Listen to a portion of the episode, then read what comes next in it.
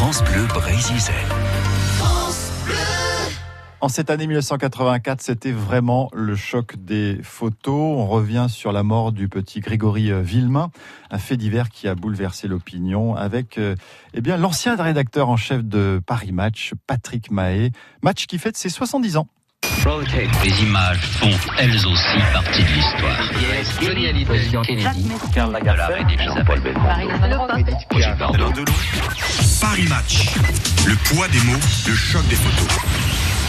1984, il y a un fait divers qui va bouleverser l'opinion. Le corps d'un garçonnet de 4 ans qui est euh, repêché dans la Volonne, qui est une rivière bien noire des Vosges.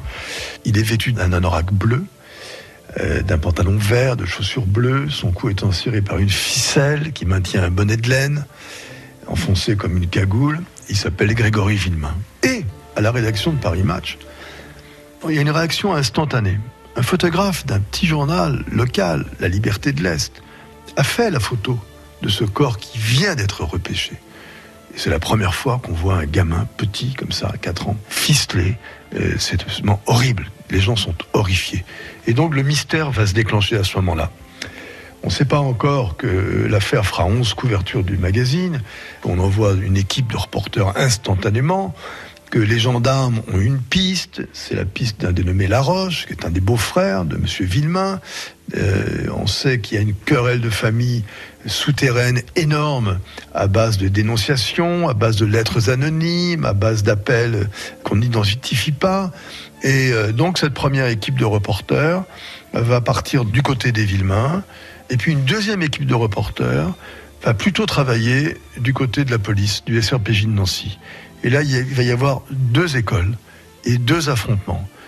Donc des gens vont se déclarer pro-Villemain, d'autres anti-Villemain, euh, par tout un concours de circonstances, jusqu'au moment d'ailleurs où la mère va être incarcérée par le juge Lambert. Euh, et Jean Caux, dans Paris Match, va rédiger un article extraordinaire qui s'appelle Plaidoyer pour une mère traquée, en réponse d'ailleurs à un article de Marguerite Duras qu'elle avait signé dans Libération qu'elle avait titré Sublime, forcément sublime. C'est une affaire qui va diviser l'opinion, qui n'est pas finie, puisque 35 ans plus tard, on ne sait toujours pas exactement ce qu'il s'est passé. On a fait un photomontage à l'époque qui vraiment est le résumé de cette histoire.